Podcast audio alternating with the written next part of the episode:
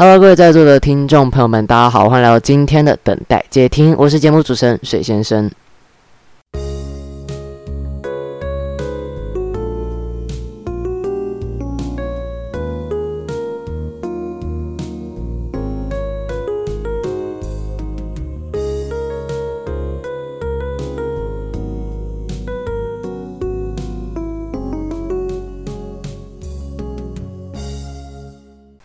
Hello，大家好，我是节目主持人水先生，欢迎来到今天的日常讨论第三集。那今天来讨论的主题是台湾在这次疫情的表现，还有怀念李前总统。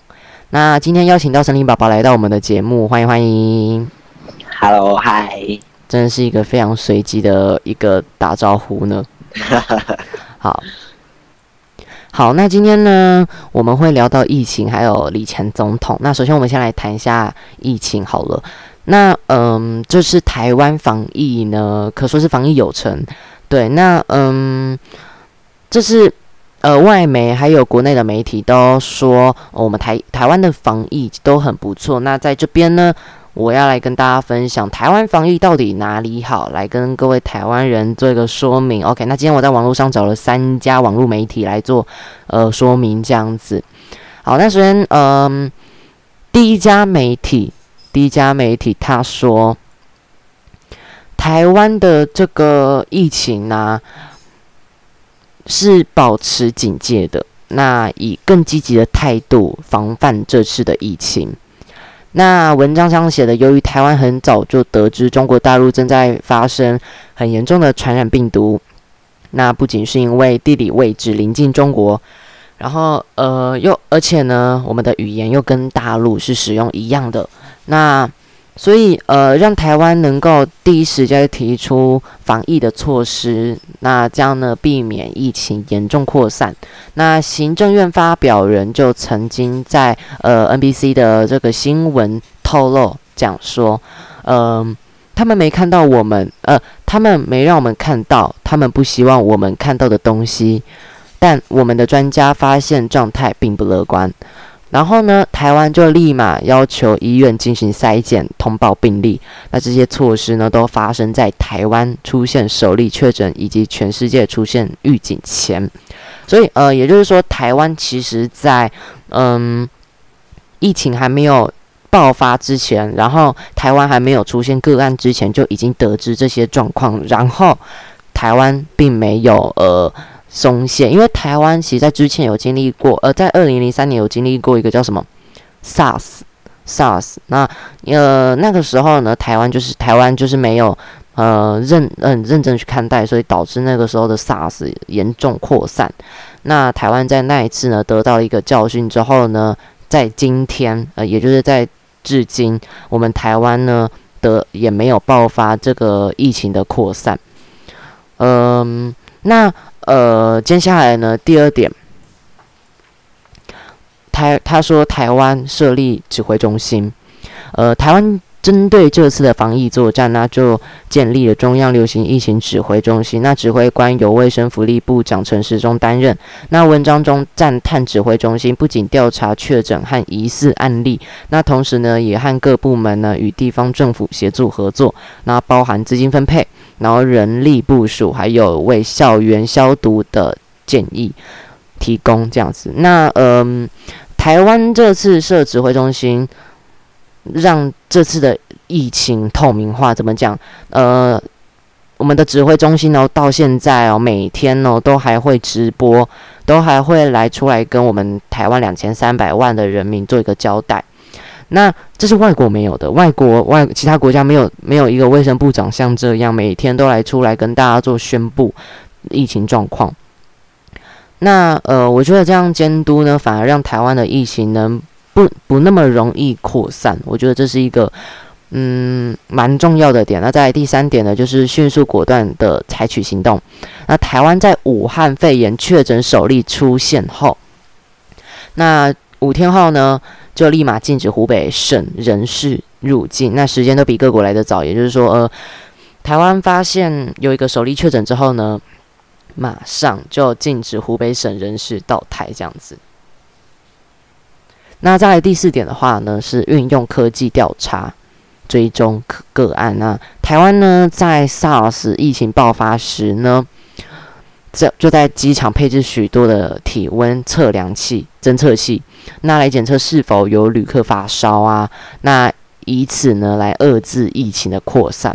那除此之外呢，旅客还能透过扫描 QR code 线上通报旅游史与健康症状，那与相关人员呢，呃，让相关资料能直接呃汇入这个机关署。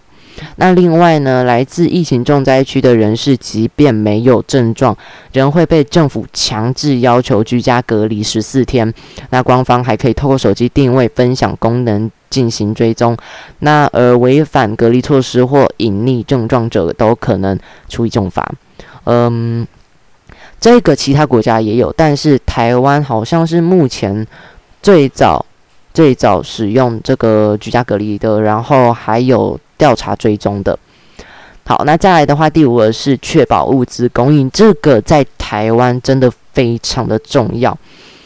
那在疫情爆发后呢，台湾的行政院长苏贞昌呢，他就立马禁止口罩出口，那政府呢也迅速禁止制造商出口口罩，那实行调配制度，而后建立新的生产线，更派国军来提高口罩产量。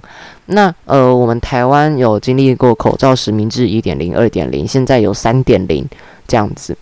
嗯，我觉得台湾的口罩实名制真的非常的好，也就是说你要用健保卡到药局啊，或或者是呃呃，比如说药局啊，然后 Seven Eleven 呃，就便利商店啊那些进行取口罩的动作这样子。那呃，第六点，向民众传递相关疫情资讯。呃，台湾政府呢，透过大众媒体，包括电视、广播台，以每个小时一次公共服务宣导内容的方式，向民众传递病毒的传播途径，然后正确洗手的重要性，以及佩戴口罩的时机。那对于此政策呢，行政院呃，行政院发言人呢也坦言。我们认为，只有资讯透明，而人们有充分的医疗知识，那他们的恐惧才会减少。那第七点呢，就是获得民众的支持啊。NBC 呢采访到一名台湾的校长，那呃，该名受访者表示，民众能配合政府建议的措施，那对于防止病毒传播是十分重要的。他透露，他自己的学校呢，有百分之九十五 percent 的。家长呢，就在家量好孩子的体温，然后上学前来学校回报。那这个呢，我目前也是有感受到的，我觉得非常的麻烦啊。但是为了防疫哈，还是该做，因为我们学，因为我是学生嘛。那教育部就是有希望说，我们学校每个学校都要这样这样做。那学校都有呃，教育部好像有补助学校那个体温量测计，然后就红外线体温量测计。我觉得你电脑对对，就是你经过电脑荧幕就会显示你的温度这样子。那每天早就是每天早上都要量这样子，好啦。那第八点呢，就是谨记 SARS 的教训，然后从里面学习经验。嗯，台湾于二零零三年爆发 SARS，那当年的。情况让政府与人民汲取教训，那更从中学习改善。那从武汉肺炎来袭时呢，台湾就做好完善的准备。行政院长呃，行政院发言人坦言说，认为以防疫来讲的话，台湾的健保体系是非常的关键。那健保制度呢，怀疑呃，让怀疑自己是否有染病的民众不怕呃不必害怕去医院前往检查，那这样呢就不用担心自己没有办法付呃。承担那个医疗费用这样子，嗯，这个新闻媒体我觉得他真的直接把了这次在呃台湾在这次防疫的重点直接一个写出来这样子，我觉得我非常喜欢的。OK，因为我觉得他写的一些细节都很重要，然后他把。呃，他把之前的东西跟现在的东西结合在一起，对，就是把优点跟缺点都挑出来，惊喜对表这样，哎，惊喜惊喜惊喜，呃，对照这样子。对对对，可能之前办办不到的东西，或者是之前的书，全部都把它改出来，对，然后改善。嗯，好，那再来的话呢，第二家媒体的网络网络的文章呢？一场失控的疫情让世界看见台湾。OK，嗯，我觉得呃，这是我个人的想法了。OK，这是我个人自己要讲的。我觉得，嗯嗯，国外在这一次疫情当中，看到台湾多半是正面的。然后，呃，我在网络上有找到一张图片，那我想说，等一下可以来跟大家做分享。好，那首先，嗯，这个文章它首呃开始就写说，外交部长十日在脸书上整理了二十三个国外媒对台湾防疫的肯定。制成世界地图，然后并写道：走在防疫这条泥泞的路上呢，台湾就像没有伞的孩子，只能冒着风雨不停地向前奔。那面对这次的疫情来袭，不管是超前部署还是正向防疫，目前为止我们都守的还算不错。OK，我真的觉得他刚刚写的这个台湾就像没有伞的孩子。只能冒着风雨不停的向前奔，这个真的写的好感人，感觉很可怜，感觉很可怜，就是台湾真的就是世界孤儿，你知道吗？小孩，明明对，明明就是我们就是一个国家，然后呢，中国打压旁边那么多大国都没有人要帮我们这样子，然后就是一个没有伞的女孩，然后大雨那个狂奔大雨，那个蹦蹦蹦蹦蹦，那个打雷砰砰砰砰砰。火柴，火柴棒女孩，火柴棒卖火柴的女孩，对，在那个方面，呃，帮我买个火柴，我是台湾来的，帮我卖个火柴。外交部呢，在三月十日的时候呢，整理了二十三个国外媒体对台湾防疫的肯定，然后做成世界地图，然后并写到：走在防疫这条泥泞的路上，台湾就像一个没有伞的孩子，只能冒着风雨不停地向前奔。面对这次疫情来来袭呢，那不管是超前部署还是正向防疫，我们目前都还守得不错。那我们来看一下，呃，这张世界地图长什么样子？好，那呃。这张世界地图呢，我们从西方看过来，首先是加拿大的一个新闻网，那台湾的防疫水准已经进入到另外一个层次了，真的是哦，很厉害。对，就是跟刚开始的时候其实差蛮多的，有进步，进步很多，进步很多，真的。好，再来是话，美国的外交家杂志，那疫情爆发，民主台湾如何胜过独裁中国？这个你怎么看？这个我怎么看呢？呃，因为其实我个人觉得疫情在中国爆发了，然后中国呢自己应该要比我们台湾更努力的去做防疫的动作。对对对对。可是没想到呢，台湾呢竟然可以做的比中国还要更好。对，其实中国进步毕竟是一个。中国毕竟是一个防呃，就是疫情对很大国家，然后又是疫情的爆发点。那如果他们不先做好防疫，然后反而还搞外政治的角力，比如说他们一直说他们呃，就是因为疫情是从中国爆发，但是他们一直否认这点，然后一直打呃政治角战，其实我觉得没有意义。对，而且对对，你讲，就是其实我觉得，因为呃，应该怎么说呢？就是。他们要想办法，就是毕竟是他们国家来的嘛，他们要想办法把这一些东西解除掉。那虽然不是完全，但起码他们要努力的把它把这些病毒什么的处理掉嘛。其实我觉得，发现像之前我们在报道台湾新闻，在报道武汉肺炎的时候，都会说哦，他们吃蝙蝠啊，所以知道武汉肺炎。这点呃，我蛮否认的。我觉得吃蝙蝠其实有可能是当地的习俗。对，那。呃，东南亚那些人，他们也会吃蝙蝠啊。那为什么今天中国人只是不小心吃到一个蝙蝠，然后呃，就是一个王美吃到一个蝙蝠，不是王美啊，就是中国人吃到蝙蝠，然后就得武汉肺炎。所以我觉得他们要做的，如果真的要撇除这种形象的话，我觉得他们是要去努呃去教育，说尽量。不要吃那些东西，不是完全禁止，而是说尽量说，呃，我们尽量少吃那些生物这样子。对，而不是说，呃，然后大家也不用在那边争说，哦，一定是蝙蝠啊，袋鼠这样，那个没有意义，那个真的没有意义。现在就是防疫搞好，然后现在美国跟中国又在搞一些，现在在打那个政治上对政，现在在政治上问题，然后之前又什么经贸战，然后现在两个冲突。Oh my god！可不可以美国先把你们家的疫情管好啊？中国也是。因为其实美国呢的数量也蛮多的。美国真的蛮多的。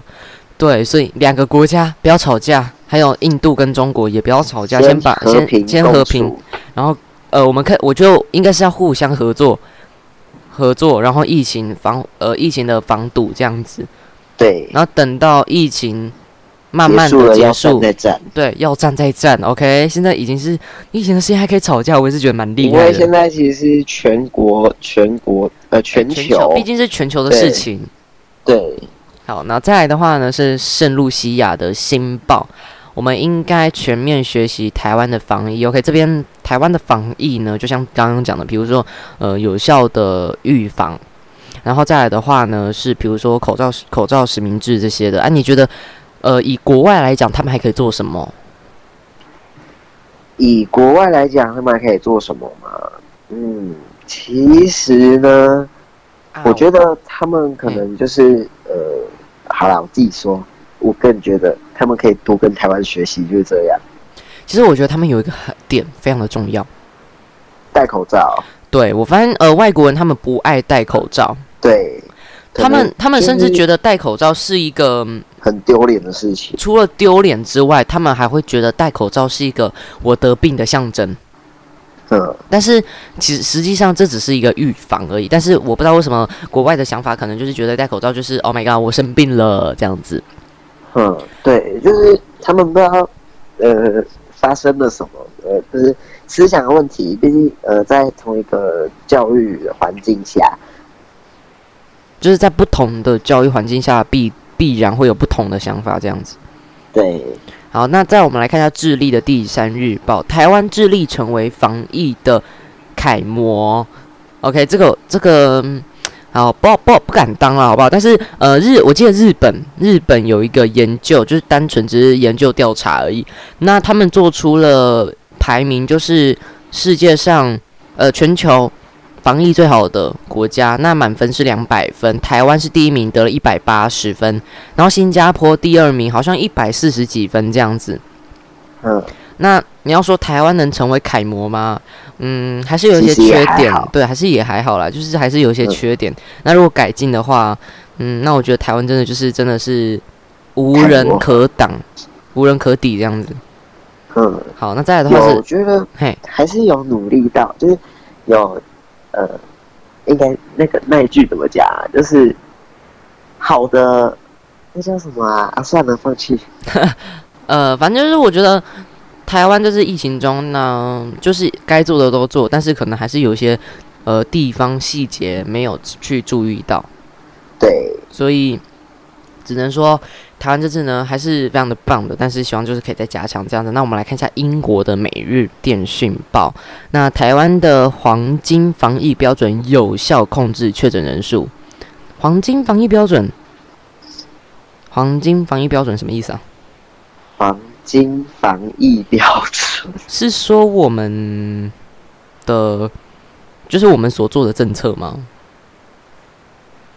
嗯，我觉得有可能他们自己还是有他们自己的意思，哦，可能不是我们这样想就。只有他们看得懂。诶，这样讲太歧视了吧？不是，我是说，可能就是只有他们看得懂，或者是一些比较哦，就是类似当地的玩笑话，比如说我们台湾的是在 Hello，可能中国听就听不懂这样子。对对对，哦，OK OK，可以了解。好，再来的话是德国的《每日劲报》，呃，台湾已经成功研发出快筛那新冠病毒的检测法。哦，这个台湾真的是很厉害。中国好，我记得中国好像送了捷克很多的快筛剂，但是准确率只有二十 percent。你就你怎么看这样？我怎么看？可能是就是他们应该是没有想那么多，可能就是可能中国的科学家就是觉得说，目前能治多少就治多少，但他们可能没有想到，他们研发出来的东西真正能救到人的只有二十趴，可能就是一个疏忽吧。其实我有看过，好像外媒进行报道，他们好像就说，呃，其实这并不是，并不全然是中国的错，因为中国可能因为这次疫情，所以可能外交啊、财政上都有困难，那所以他们可能要跟外国打好关系，所以他们就会很快速的想要生产，然后送给其他国，但是快速生产有产量达到了，但是品质可能就没有顾及到这样子。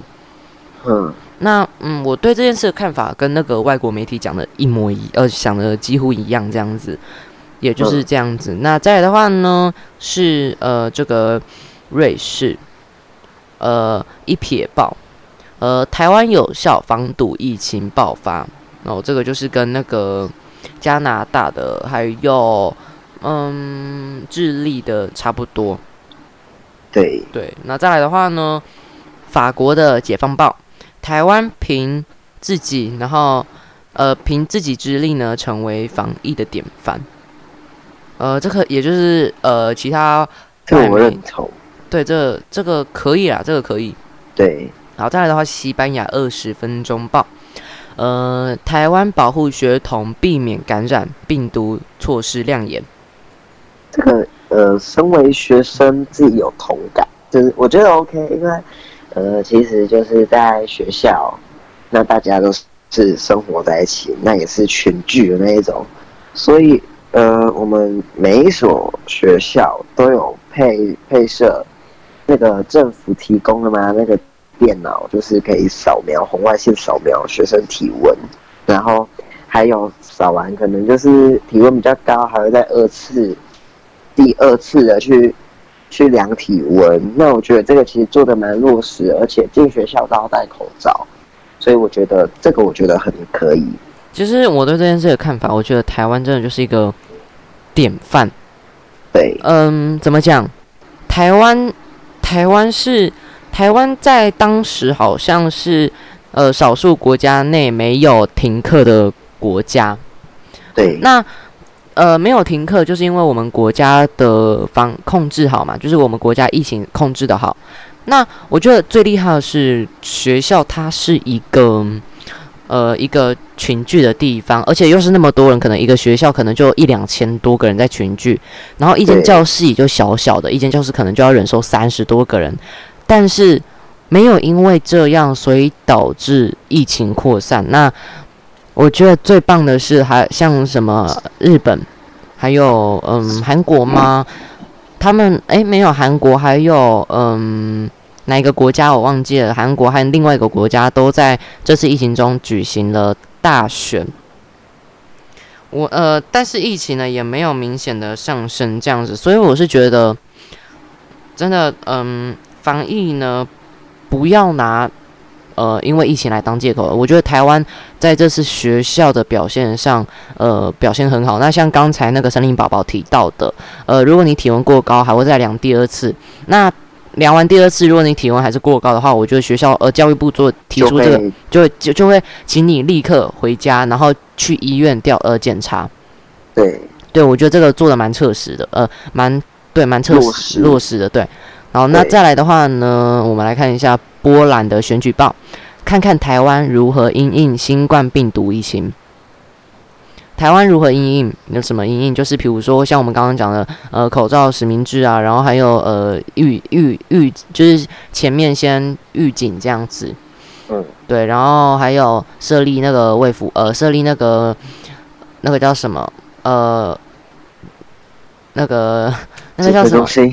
就是那个叫什么中央流行疫情指挥中心，对，好，那再来的话呢是荷兰的荷兰日报，台湾的 SARS，呃是呃台湾的 SARS 有着宝贵的经验，那这些经验呢有效应应了新冠病毒，这就是前面说的嘛，就是呃因为有一次不好的经验了，所以台湾有就是有学。就是有得到那个经验，对，所以呢，有努力的在想办法改善。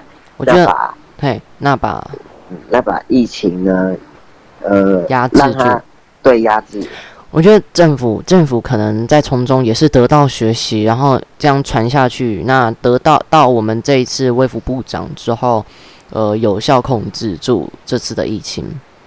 那再来的话呢，是捷克的捷克电视台，呃，台湾呢处病毒高风险地带，但是呢，却能成功防堵疫情。这个就呼应前面的，因为我们台湾呢，呃，禁就是在呃五天五天后呢，就禁止了这个湖南省人士呢入境台湾，然后呢，又嗯。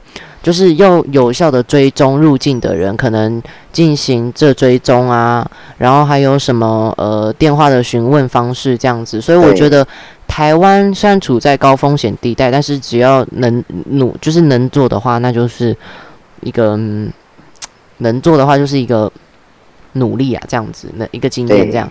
那再来的话是波赫新闻网，那虽然位于新冠病毒的重灾区，但是台湾的感染率最低。就是跟捷克那个一样哦，就是因为我们就是有一些限制这样子。那再来的话呢，是意大利的杂志报道，呃，台湾呢以不限制公民自由的方式有效呃防堵疫情。呃，像美国美以美国来讲，美国的话呢，他们是限制人民的自由，然后就是限制人民的自由，就是说，哎，你们不可以外出。还有新加坡、马来西亚都是这样子，就是你不可以外出。那你就是在家里面，该乖乖的待好。那我觉得这个意大利的呃杂志报道讲的很好，台湾以不限制公民自由的方式，那有效防疫。因为我觉得就是呃我们有效控制住疫情。那所以在台湾这个病毒呢是不容易存活的。那就是说我们大家就算没有戴口罩想见面呃呃面对面这样的话呢，基本上也不会有怎样的方呃不会有怎样。有一点，有一点就是我觉得，因为其实台湾人。都有习惯戴口罩。台湾人其实从 SARS 那边就就已经得到教训。那虽然平常大家都没有戴口罩，那有些人还是会戴，但是平常可能大部分大部分都不会戴。但是到了这种重要时刻，台湾人就知道要戴口罩了，而不像其他国家一样，他们觉得没有没有那个必要这样子。对啊，就是有些人会，有些国家的人就是会。可能就是没有学到这个，没有学到过，所以会把它忽略掉。但也可能不一定是故意的。但我个人是觉得说，他可能知道了，他们是不是就应该要配合防疫？但我觉得这个就是他们需要反省的地方。其实我觉得，像呃，大家口中说防疫、防疫、防疫，但是我觉得必须要真的做到，真的要落实。那就是戴口罩，还有勤洗手，然后呃回到家可能就是吃饭前洗洗手啊，喷喷酒精这样子。那环境要做好消毒这样子啊。还有最重要的手机，就是都会拿来拿去的手机啊，什么钱包对对对，绝对也都要消毒这样子。哦，在这边跟大家讲哦，就是网房间啊有很多那个叫什么呃会摸到的地方，不是就比如说那个叫什么呃紫外线消毒机。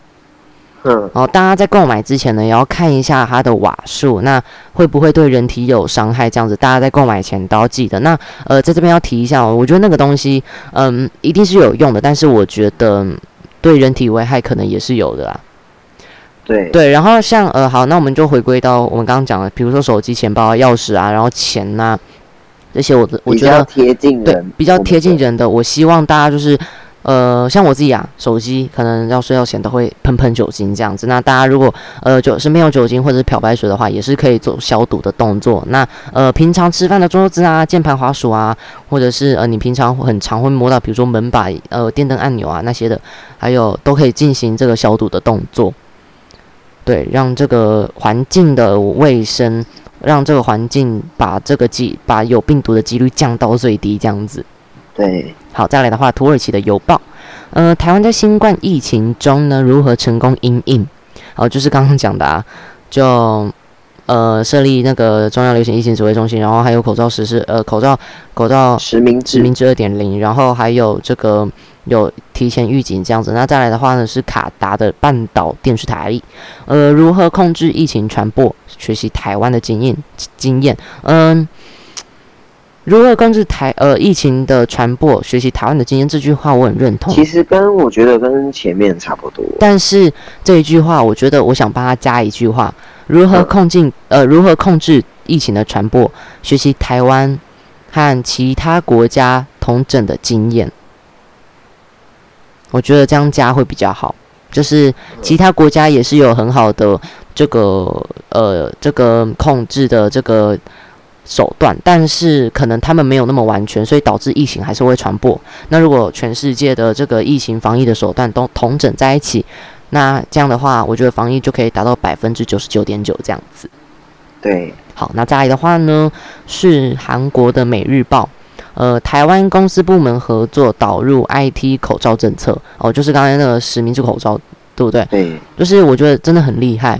台湾好像在疫情爆发之后呢，口罩就是对口罩就直接禁，局就都扫光，而且，对对对，我觉得重点不是这一点，重点是我觉得行政院长就直接禁止。但是这个骂声就很多，我其实不太懂为什么会觉得这个政策不好。第一点，呃，口罩禁止贩卖出去是第一个，是为了要让我们国人先使用吧，对不对？就是让大家都可以有口罩用，对，先让国人可以防疫。但是很多人就说，那你现在就是自私的意思哦，你现在应该要把口罩先提供给国外吧？我我这边，我我。懂他的道理，他的道理就是我们应该要大方，我们应该要把我们的我们有的东西提供出去。但是我这边有一个点，就是我们如果先没有做好自己的防疫，那我们帮助他人，那我们自那我们为什么不先把自己管理好，再来去帮助别人？简单来说，就是自己都顾不好了，你还要去顾别人。对自己都顾不好，然后你还要去顾别人，这是很可笑的一个笑话。但是。我没有否定他的想法，他的想法是好的，就是无私。但是前提是你要能办法顾好自己。那这个前提就套用在国家之下，国家我们口罩都已经缺了，那现在呢，行政院长先说禁止口罩出口，那赶快先把口罩给我们国人使用。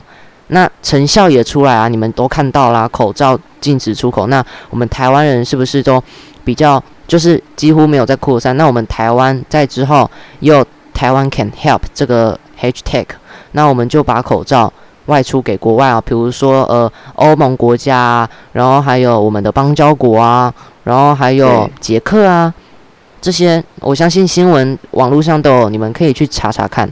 对我觉得我们后面是有做到把口罩给其他国家，所以我觉得台湾这个想法。台湾首先做行动，到后面所做的所为，我觉得是非常的棒的。嗯，那再来的话呢，是日本的东洋经济新报社，嗯，他说应该效法台湾目前的口罩政策啊，就是跟韩国一样，就是在赞扬赞赏对实名制。但是我觉得呃，其他国家要要现要那么就是要现在做有点晚了，其实。其实要实名制的话，其他国家不一定可以办。嗯，我觉得台湾刚刚好是面积小，然后保卡。对，我们台湾，对对对对对，你讲到一个重点，有健保卡。我们我们因为有健保卡，所以我们可以去拿。但是像美国，他们没有所谓的身份证。对。那。那呃，日本的话，我不确定他们，但是他们好像有一个身份号这样子。那像其他国家没有身份证，呃，像其他国家没有健保卡，那他们可能要做口罩实名制的部分，可能就是要去自己改一下自己国家的方式。对。那刚好，我觉得台湾是因为面积小，然后再加上呃交通方便，那对，一天局很多，对，一天又可以来回这个台湾环岛这样子，所以我觉得台湾的疫情能控制住，我觉得。归功于地理因素，然后还有是政府的政策。对，那再来的话呢，是印度的新闻网。那嗯呃，呃因为这个这张图片，我先讲，这张图片是三月的时候，所以他讲的数字的话呢，大家可以先听听就好。他说呢，仅四十余例确诊，那台湾呃如何抑制疫情？那这个就跟其他媒体讲的差不多。那再来的话呢，是泰国的新闻网，台湾唐凤数位政委运用 IT 防疫哦，政委，呃，唐凤这个人，他是我们的就是怎么讲防疫专家吗？呃，我为什么会认识他？就是因为他在好像世界卫生大会。我们我们我们国际组织有个叫做世界卫生组织，那世界卫生组织定期会召开一个世界卫生大会，那唐凤呢就有利用视讯的方式在世呃世界卫生大会里面提供这个防疫的办法，还有这个科技等领域的呃科技的这个资讯。嗯，那所以我觉得唐风真的也是蛮厉害的这样子。那再来的话是印尼。呃，指南日报，那学习台湾对抗新冠病毒的步骤哦，步骤，我们我觉得台湾就是对啊，就是 SOP 啊，对对。那再来的话，洗手很重要，洗手真的很重要，有就是还有吃饭。口罩，口罩对口罩再口洗手嘛，对吧？对，酒精。嗯，对。然后再来的话是纽西兰，纽西兰广播电台。呃，纽西兰呢卫生，呃卫，纽西兰的卫生卫，呃卫生福利部长呢肯定台湾主动检测及自主隔离防疫的优异成果。我觉得台湾人有一个很自主的方式，这就是他们会自主隔离。对，我觉得就是也都会配合，所以我觉得很棒。对，就是不用政府来讲，你都会配合。我觉得这是台湾人的一大优点，这样子。那就是这样子。那呃，我们二十三个国家各个媒体讲的，我们都大概讲解完。那我们继续回到这个媒体的文章。那他说呢，嗯，我们和中国呢仅一水之隔而已，而且往返频繁的台湾呢，在疫情爆发最初时呢，总是被预测将会成为新冠。肺炎的这个重灾区，但是随着疫情发展，台湾却在全球病病例这个累计的排名却是不断的往后跳，往后掉。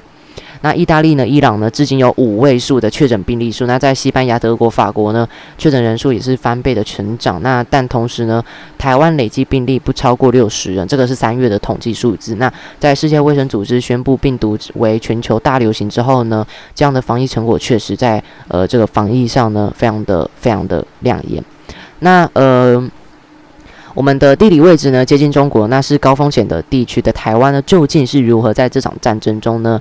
呃，战胜的那这一个媒体列出了下面三点，第一个是危机意识，就跟刚刚那一个媒体的第一点，呃，有这个紧迫警警示是一样的，也就是说有助于当年 SARS 的经验哦。然后再来的话呢，这家媒体的第二点呢是说公开透明的资讯。哦，就是类，就是刚刚那个媒体的第二点，就是设立中央流行疫情指挥中心，每天都在那边直播嘛，那跟各位台湾民众报告我们台湾的疫情状况。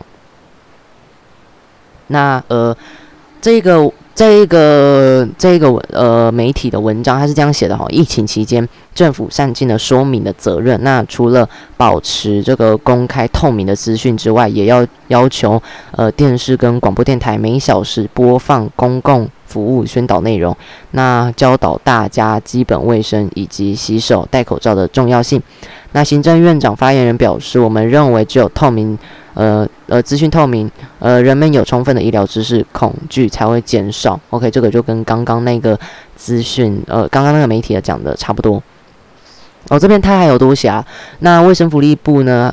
呃，还有呃，卫生福利部疾管，呃，疾病管制署每更是每天召开呃例行性的记者会。那有时候一天甚至高达三场。那记者除了呃，记者会呢，现场除了有医师、公共卫生专家，还有呃外交、经济、教育、交通部的专业人员，随时说明疫情的最新发展、那病例数更新呢，还有呢感染途径啊，回答媒体啊、社会大众等疑问之外呢，也会对疫情相关的谣言呢进行澄清。那这些对于人民来讲呢，是无呃无疑是一个最强的定心丸。那安定人民的心之外呢，也能避免人心惶惶所带来日常必需品的抢购潮。呃，那在机关署的网站上面呢，更是可以看到随时更新的新冠肺炎的这个相关资讯，然后数据及图表分析。那网站的公告呢，呃，数据可包含国内送验人数、拍出人数、确诊人数、解除隔离人数、死亡人数以及全球案例总计。那嗯，我觉得这个就是台湾的优势的，真的就是，真的每天都开记者会，这个真的不简单。对，就是在新闻上其实都会看到。那而且在新闻上，你还可以看到专业人士为你解答，而且就是真的就是一个定心丸。老实讲，对，而且就是有的人比较喜欢追剧，可能不看新闻的，那就是会在广告时间播放那个宣传片。对啊，或者是宣导的影片，呃，电台广播都是会的。好，很努力积极，对，蛮努力积极的，真的能看出这是台湾政府在这次的防疫上其实蛮重视的。对，好，那再来的话呢，这个第三点是认真的态度。那呃，他说上述两点其实都是出自于第三点，最重要却也是最基本的认真的做事态度。呃呃，他说台湾人的做事态度一向都是很认真的，而且非常的有效率。那这点我在之前任职外商航空公司时呢，有就有深会的体验过。同样的一件事情，主管交代给不同国籍的人去执行，会得到完全不同的成效。那台湾人很聪明，而且脑筋动得又快，你们，然后我们的反应又快。那在处理危机处理时呢，总是有很好的见解及时执行力。那把事情交给你们去做呢，总是能让主管感到非常的放心。那你们的呃思绪呢是清晰的，那总是能把工作优先顺序呢安排的很好。那呢也是以最高的效率完成工作这样子。那这些都是和台湾人共事过，那我们对工作能力及做事态度印象深刻的各国籍主管所说的。好，OK，那呃，这个媒体差不多就是讲到这边，那我们来看一下最后一家媒体所讲述的内容。不知道，哎，听到这边，其实我觉得各个媒体好像对我们讲述的都是正向的，对对，但是。好像都没有讲到比较负面的，还是说其实负面好像都好像都是小小的这样子？我我觉得也有可能。哦，也对也对。但我觉得媒体需要把，因为他只讲好的，那他是不是应该要把缺点一起讲出来？缺点，对啊，我觉得就是媒体应该是要公正性的。好比说，我觉得像有一些比较有年纪的，可能高龄的，他可能。也不觉得需要戴口罩，他可能也是比较老古板那种，可能觉得说，哎呀，反正这种东西永远轮不到我之类的。那是不是应该要去，呃，跟他们宣传什么的？有，我觉得这个，因为老人家都会看电视啊，那电视都每个小时都会定时播放广告，所以我觉得这个有了。对，好，那嗯，接下来最后一家媒体，哦，它的标题是台湾武汉肺炎。的这个防疫呢，受到全球的瞩目。那德法美日意英呢，就是德国、法国、美国、日本，还有意大利，然后英国等十四国呢，媒体见解，媒体见解什么？哦，好，就这样。呃，借鉴借鉴这样子好。嗯，这边的话呢，美国，我们看一下美国的电视台有说什么？美国的公美国公共电视网呢，呃。他说：“曾被预言疫情第二惨的台湾，用行动粉碎了看衰。”对，然后再来的话是美国有线电视新闻网，他说：“控制疫情不靠专制，民主台湾也做得到。”那再来的话呢是双月刊的国家利益这一个杂志，台湾防疫有成，挺台加入 WHO，力道前所未见。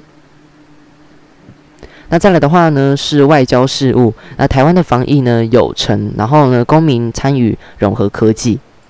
好，那再来的话呢，是外交政策杂志，就是对中国的恐惧造就台湾防疫成功。那再来的话呢，是彭博。呃，武汉肺炎呢，超过一百六十个国家停课，但是台湾仍是正常上课的国家，那吸引关注。哦，这边他是在讲说武汉肺炎的疫情呢。呃，导致导致确诊人数呢激增。那新加坡和澳洲的公众担忧情绪正在升高。那但是台湾还是正常的上课，而且呢，确诊人数也没有大幅增加。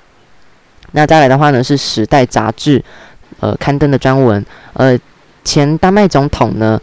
呃，拉斯穆森呢表示呢，虽然台湾距离中国很近，但是疫情却低于中国。台湾利用大数据、透明、由中央指挥的防疫作为奏效，那值得呢世界各国学习。呃，就是这样。那呃这边有附一些图片，那这然后再来的话呢是加拿大，加拿大的广播公呃加拿大的广播公司呢就有说，嗯。台湾的外交部长呢？呃，这个名字对不起，我我先跟外交部长讲，对不起，我不太会念外交部长，对不起，对不起。好，我就直接讲外交部长了。我大中华民国外交部长呢，呃，分享台湾成功防疫经验，那也呼吁呢，呃呃，疫情的趋缓。那呃，加拿大呢、台湾等理念的相近国家呢，应共同严拟。因因大规模流行的疾病对策，那再来的话是多多伦多星报，好，呃呃呃，他说，呃，我们加拿大应该要向台湾学习对抗武汉肺炎这样子。那再来的话是日本的每日新闻，呃，汲取 SARS 教训，台湾的防疫起步快。那再来的话呢，呃，还是每日新闻，他有刊登一篇文章，叫做《台湾铁人大成人气》，呃，台湾铁人大成人气沸腾，应该这样念啊。再来的话呢，呃，是朝日新闻旗下媒体。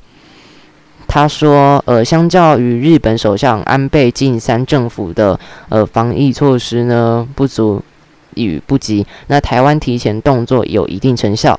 那嗯，政府民调支持度也高。那日本在后藤新平赴台治理一百二十年后，呃，疾病防疫反要向台湾学习。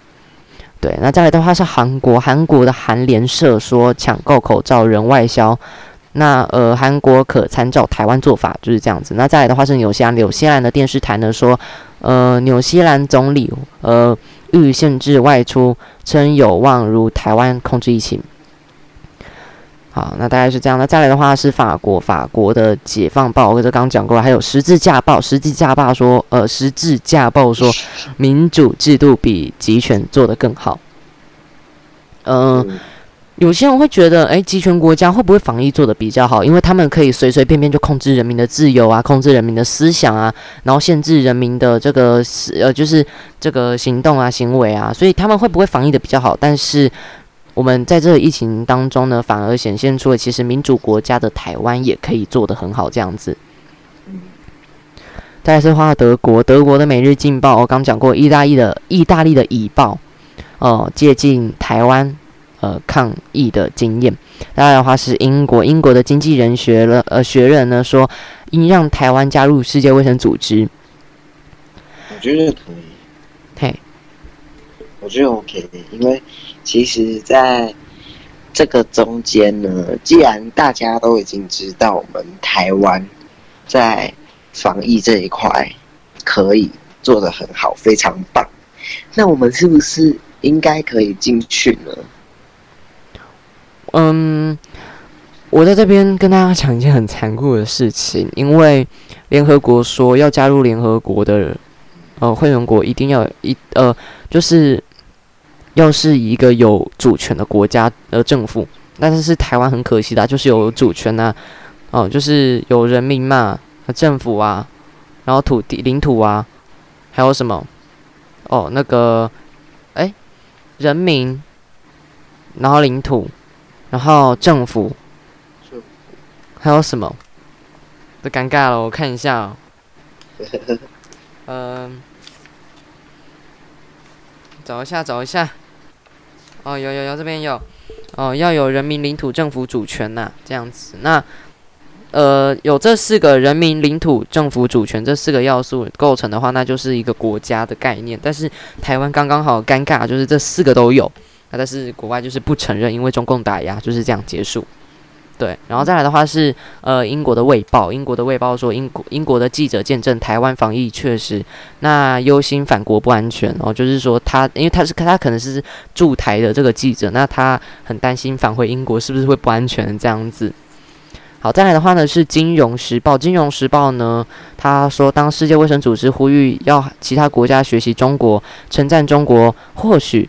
做了史上最勇敢、最灵活、最积极的防疫措施时呢，部分的卫生学家、呃专家认为呢，台湾和韩国等亚洲民主政体或许才是西方国家控制疫疫情的最佳学习对象。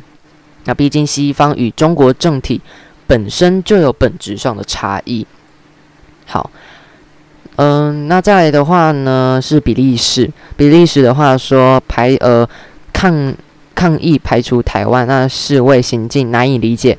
再来的话呢是瑞士，瑞士的时报说呢防疫找解呃解方，那关注台湾别看北京。再的话呢是瑞典，瑞典的瑞典公共电视台呢说世卫专家呃设访必谈台湾，那瑞士呃瑞典的媒体呢报不平。再的话呢是阿根廷，阿根廷的国家报呢说台湾成功控制疫情的策略呢，以及很快呃以以及很快觉醒中国的疫情呢，吸取 SARS 的经验，迅速应应呢，成立指挥中心，实施一系列的措施呢，所以呢能才能成功防疫。那再来的话呢是智利，智利的第三日报呢提出呃报道台。报道提到，呃，台湾防疫措施呢，包括对患者进行传染分呃传染的分类，呃这个风险，然后还有提供及时的示警啊，然后帮助诊断辨识病例等等，哦，那都是成为这个抗疫的典范这样子。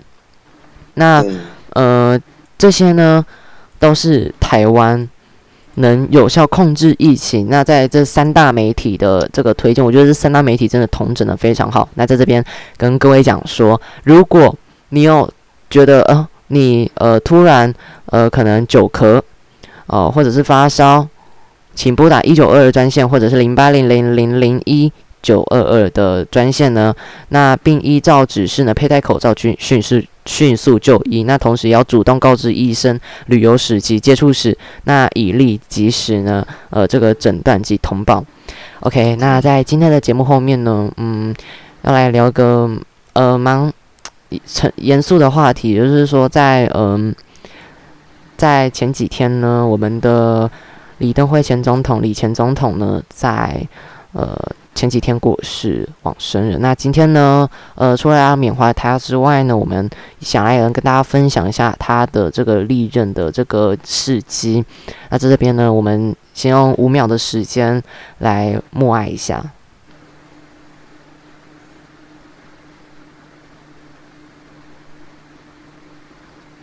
好，那嗯，李前总统呢？在呃，他当总统的时候呢，做了蛮多的这个呃政策的，那包括我们呃听到的终止动员戡乱时期临时条款，然后在他任内呢，还举行过六次的修改宪法。那在他的任内呢，也进行了国会的全面改选。那再的话呢，还有修改旧刑法第一百条。还有废止国民大会，哦，然后再来的话呢是直辖市长选举，还有总统直选。那嗯，我们今天就来跟大家分享一下李前总统的事迹。那李前总统他其实呃，因为呃是蒋经国总统，蒋经国总统他因为呃也是往生这样子，所以呃有这个李登辉总统。先呃担任国民党主席，然后当上总统这样子。那李登辉呢是中华民国第七到九任的总统。那嗯，民国七十三年的时候呢，他当选为中华民国第七任的副总统。那民国七十七年的一月呢，因为将经过总统逝世，那继任为第七任总统。那七十九年三月。呃，经国民大会选举成为第八任总统。那李元竹呢，成为副总统。八十五年的三月举行我国首次总统直接选举，当选了第九任的总统。那连战呢为副总统。嗯，那李登辉在他的总统任内呢，大力推动民主改革。那自民国七十九年来，积极推动这个宪政改革。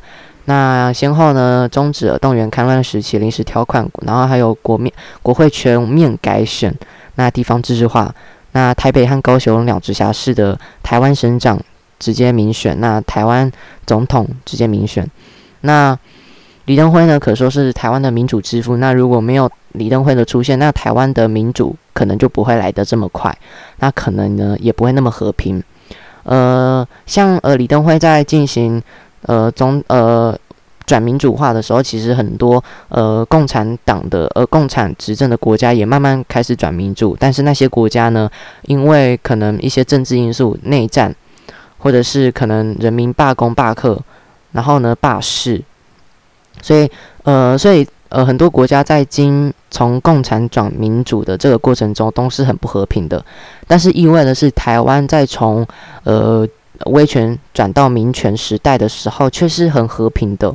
那所以呢，外媒又称这是宁静的改革，宁静先生、宁静之父这样子。那呃，在这边呢，呃，本节目呢，谢谢李前总统。那今天的呃这个日常谈话第三集就差不多到这边结束了。那呃。呃，那感谢今天的胜利宝宝来到我们的节目，谢谢。谢谢。OK，那今天的日常谈话第三集就差不多结束了。我是节目主持人水先生，等待接听。我们下次见，拜拜，拜拜。